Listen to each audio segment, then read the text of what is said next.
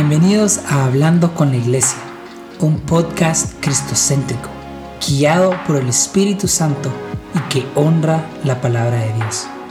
¿Estás listo? Aquí vamos.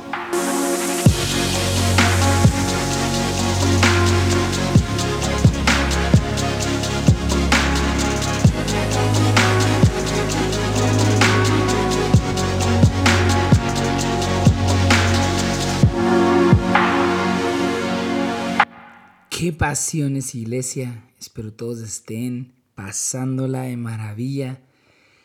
Yo creo que a veces no lo pasamos de tan maravilla. Creo que todos en la vida hemos sufrido en algún momento. Todos tarde o temprano experimentaremos situaciones difíciles. Posiblemente ahora mismo estés experimentando dificultades y pruebas. Y mientras estamos en estas situaciones o temporadas, creo que todos nos hemos preguntado, ¿por qué? ¿Por qué a mí? ¿Por qué ahora? ¿Por qué si yo amo a Dios? ¿Por qué si no he hecho nada malo? ¿Por qué si no lo merezco? ¿Por qué Dios? Honestamente creo que es muy normal y muy humano hacer estas preguntas. Es normal sentirse desesperanzado en tiempos difíciles. Es muy humano entristecerse, enojarse y confundirse en las pruebas y dificultades. Yo tal vez no, no sepa por qué estás pasando lo que estás pasando ahorita, pero créeme que entiendo y sé que es difícil. Entiendo que te estés preguntando miles de porqués. Se manifiesta el sufrimiento detrás de esos porqués cuando la situación es extremadamente difícil y no logramos entender el motivo o la razón por la cual estamos viviendo lo que estamos viviendo. Yo siempre que sufría me preguntaba y buscaba esos, esos porqués. Eh, porque en la mayoría de, las ocasiones no, no veía yo como que una razón lógica de por qué tenía que sufrir, de por qué tenía que experimentar esas dificultades. Y, siempre me preguntaba constantemente, ¿por qué? ¿Por qué? ¿Por qué? ¿Por qué? Hasta que un día entendí que estaba haciendo la pregunta incorrecta. No era por qué, sino tenía que ser para qué. Y para explicar esto quiero hacer lo siguiente. Vamos a, pausar el episodio aquí. Quiero que leas Hechos capítulos 3 y 4. Medita en lo que leíste y después de todo esto vuelve a darle play a este episodio. Sí, yo sé, te estoy forzando a leer tu Biblia y que pases un tiempo a solas con Dios. Eso es exactamente lo que el Espíritu Santo dijo a mi corazón que hiciera para este episodio. Entonces, pausa este episodio aquí y después ya sigues y le vuelves a dar play. Entonces, ahora que ya leíste Hechos capítulo 3 y 4, déjame explicarte la razón por la cual pasé de preguntarme por qué en mis dificultades a para qué. El por qué implica que tal vez Dios no sabe lo que está haciendo y me hace dudar de su amor, de su cuidado y de sus planes para mi vida. Por el otro lado, el para qué implica que Dios ya sabe lo que me está pasando y que tiene un plan perfecto pensado para mí en mi circunstancia actual. ¿Para qué me da esperanza, paz y seguridad en medio de la tormenta? En Hechos 3 y 4 yo veo ciertos para qué comunes por los cuales nos toca que sufrir y pasar pruebas. Por ejemplo, número uno, pasamos por dificultades y pruebas para que Dios sea glorificado. Hechos 3, del 8 al 10 dice, y de un salto se puso en pie y andaba. Entró al templo con aquellos caminando, saltando y alabando a Dios. Todo el pueblo lo vio andar y alabar a Dios y reconocieron que era el mismo que se estaba sentado o tirado a la puerta del templo, la hermosa, a pedir limosna solamente y se llenaron de asombro y admiración por lo que había sucedido. En estos versículos vemos cómo Dios permitió que esa persona no pudiera caminar para hacer un milagro grandioso y que la gente admirara y glorificara a Dios.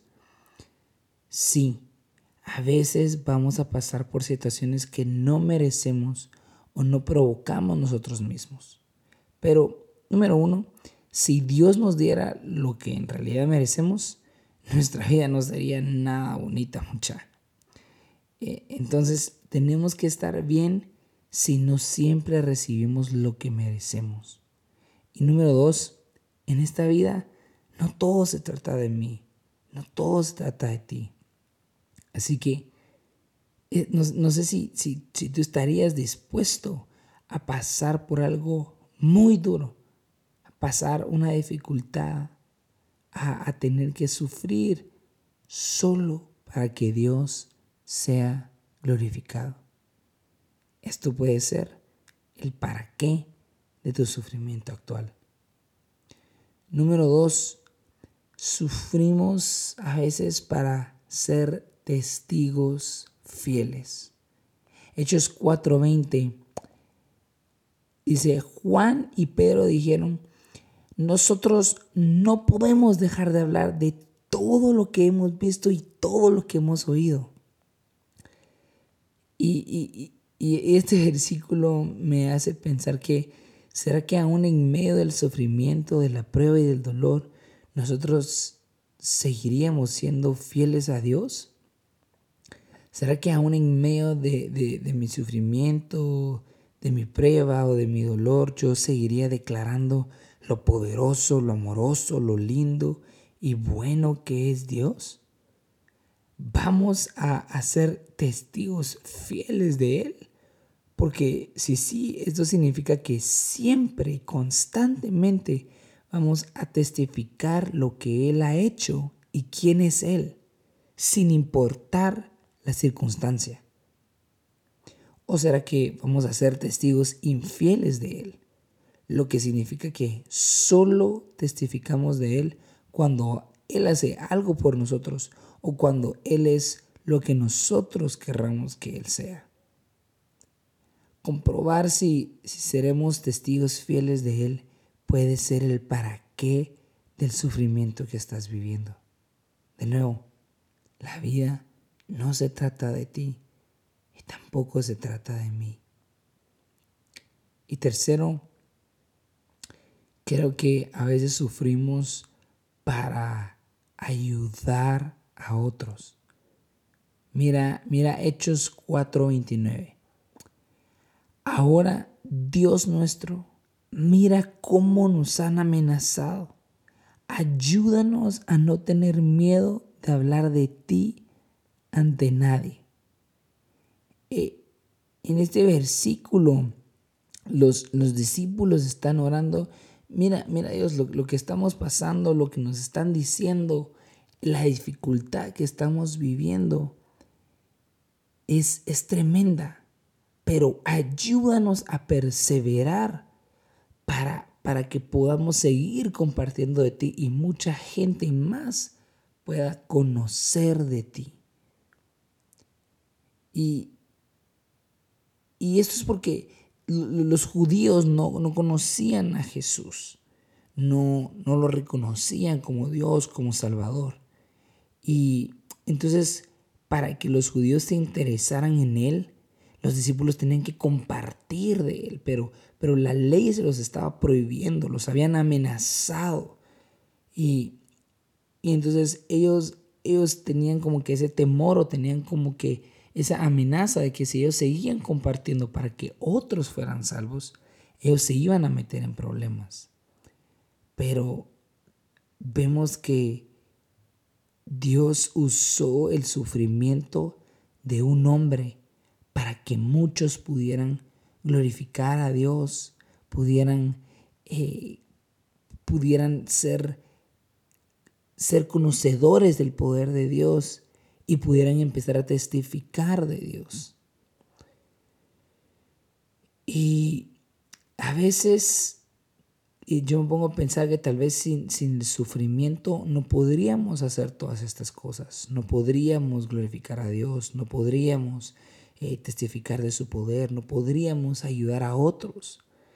Y en el ejemplo de, de este hombre, sin, sin el sufrimiento de él, muchas personas, muchos judíos no hubieran conocido a Jesús. Muchas personas no hubieran sido beneficiadas o no hubieran podido haber sido ayudadas sin el sufrimiento de alguien. Y Dios muchas veces va a usar nuestro sufrimiento solo y exclusivamente para ayudar a otras personas a que no sufran o para que las podamos ayudar en su sufrimiento. Por ejemplo, yo pasé algo muy difícil y otra persona está pasando por la misma situación entonces yo puedo ayudar, yo puedo consolar a esa persona.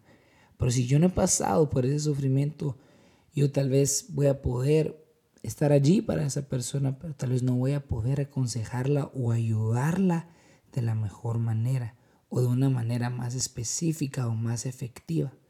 Pero si ya pasamos por lo que esa persona está pasando, tenemos como que una herramienta extra, tenemos una, una forma de ayudar diferente. Y puede, puede ser, puede ser que el sufrimiento que estás experimentando ahora mismo sea para eso, para ayudar a otros o para ayudar a que otros no sufran y no pasen por lo mismo que tú has pasado. Nuevamente, nada en esta vida se trata de mí o de ti. Entonces, ¿cuál va a ser tu respuesta a tu sufrimiento? ¿El por qué? ¿O el si aún estás indeciso, quiero que recuerdes esto. El por qué se enfoca solo en mí. Y el para qué quita el enfoque de mí. ¿Y por qué quitaría el enfoque de mí? Bueno, porque todo se trata de Él. En esta vida vivimos para Él. Vivimos para Jesús. Vivimos para agradarle a Él. Vivimos para glorificarlo a Él. Vivimos para testificar de Él. Sin Jesús yo no tendría la vida que tengo. Sin Jesús yo seguiría viviendo para el pecado y viviendo una vida infeliz, de complacencia a los demás, de esclavitud.